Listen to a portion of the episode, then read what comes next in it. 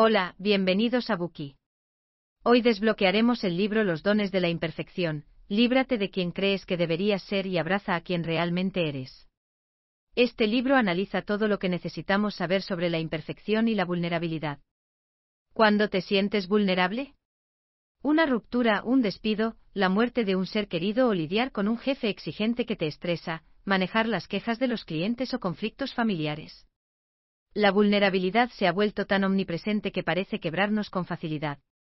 Frente a la vulnerabilidad, algunas personas lloran en soledad, algunas se emborrachan hasta altas horas de la noche, algunas buscan satisfacerse con atracones y otras en peleas. De cualquier forma, la mayoría de las personas atribuirá la causa de todo esto a una frase que los lastima y culpabiliza, soy tan inútil. Los problemas psicológicos están en aumento en la actualidad. Según los datos publicados por la Organización Mundial de la Salud en 2017, de los 6.000 millones de personas en todo el mundo, más de 1.000 millones tienen trastornos mentales y psicológicos, incluidos más de 300 millones que padecen depresión y más de 260 millones que padecen ansiedad.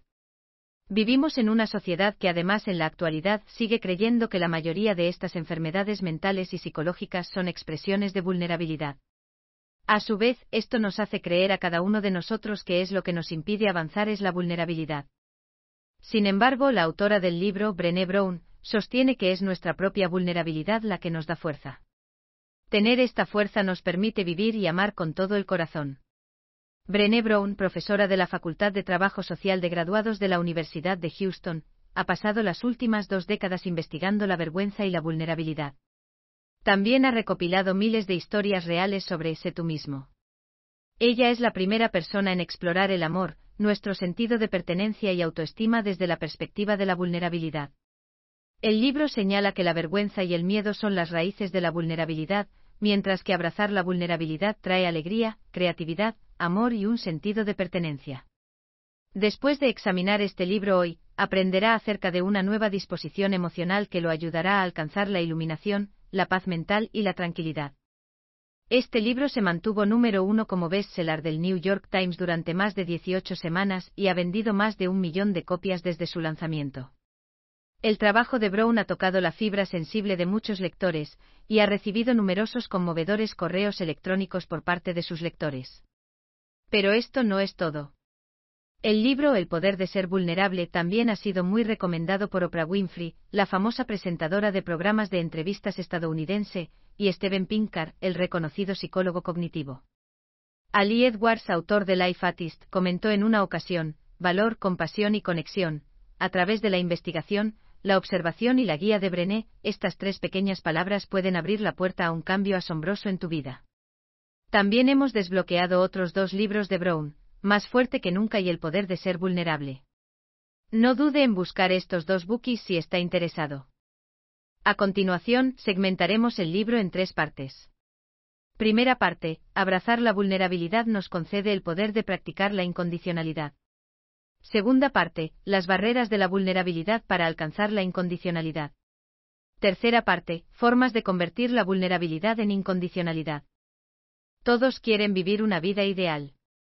Suponga que corta fragmentos de la experiencia vital de todas las personas y los junta.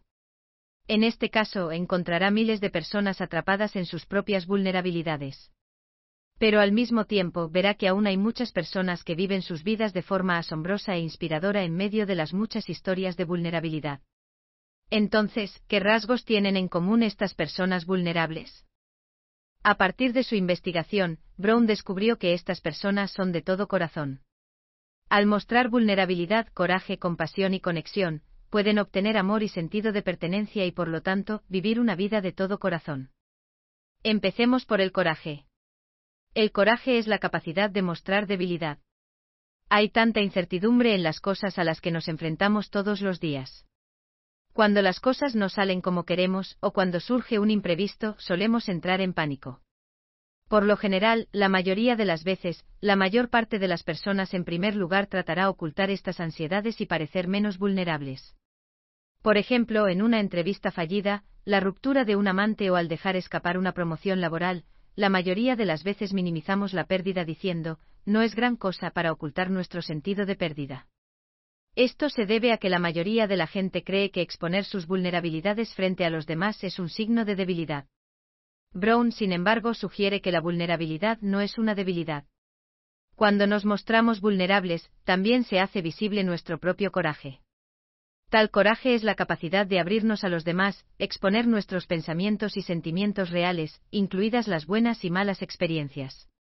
Cuando expresamos nuestra vulnerabilidad interior, también es más fácil para las personas que nos rodean compartir con nosotros sus sentimientos. Brown comparte el ejemplo de una madre que estaba en un atasco de tráfico y se perdió la actuación de su hija en el jardín de infancia. Cuando llegó apresuradamente buscando frenéticamente a su hija, fue recibida con miradas acusatorias de padres que aparentemente se sentían superiores por llegar a tiempo.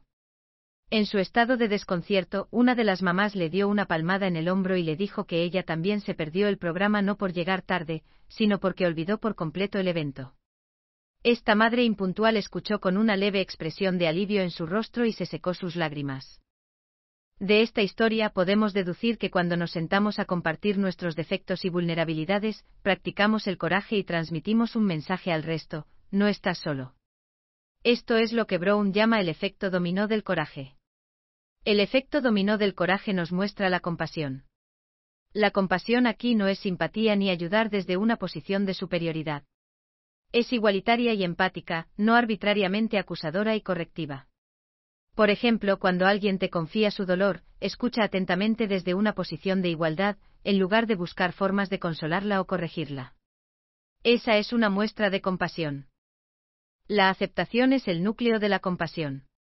Significa aceptar nuestra propia vulnerabilidad, así como la vulnerabilidad del resto.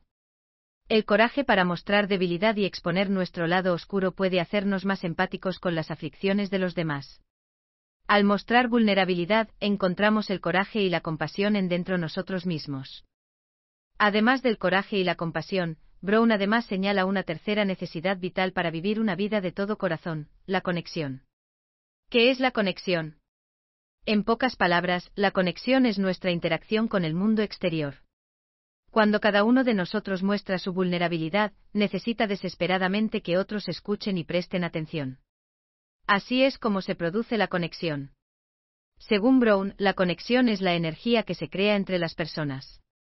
Cuando nos sentimos atendidos, escuchados y valorados, y obtenemos apoyo y fuerza de una relación interpersonal, esa poderosa conexión fluirá. Cuanto más fuerte sea la conexión, mayor será la energía. Sin embargo, no todas las conexiones son de apoyo y empoderamiento.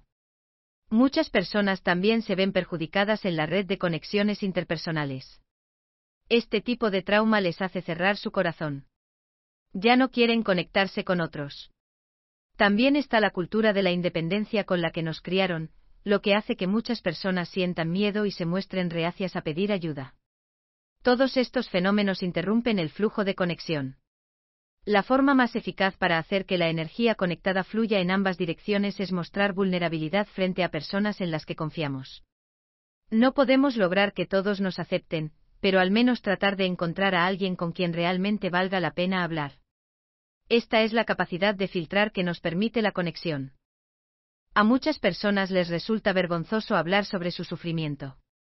De hecho, es ocultar el sufrimiento lo que provoca un mayor tormento y peligro latente, tal como dijo Shakespeare, el pesar oculto, como un horno cerrado, quema el corazón hasta reducirlo en cenizas.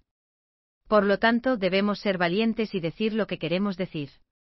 Cuando mostramos vulnerabilidad, practicamos el coraje, la compasión y la conexión, es decir, cuando enfrentamos la vida y miramos a los ojos a quienes nos rodean diciendo sin vergüenza, estoy tan cansado, puedes experimentar un amor más fuerte y un sentido de pertenencia.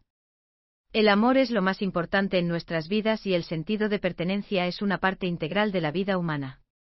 El amor es un componente indispensable de la pertenencia. Pero nos cuesta hablar de amor y solemos confundir pertenecer con encajar.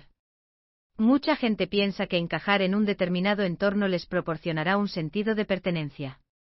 Sin embargo, Brown señala que encajar se trata de cambiarnos a nosotros mismos para mezclarnos con nuestro entorno y conseguir finalmente ser aceptados. Pertenecer, por otro lado, no requiere que cambiemos quienes somos, requiere que seamos nosotros mismos. Por ejemplo, supongamos que viaja constantemente de una ciudad a otra por su trabajo, de modo que se ha adaptado a esas condiciones de trabajo. Si asiste a varias cenas para conectar mejor con sus clientes, termina por encajar en ese entorno.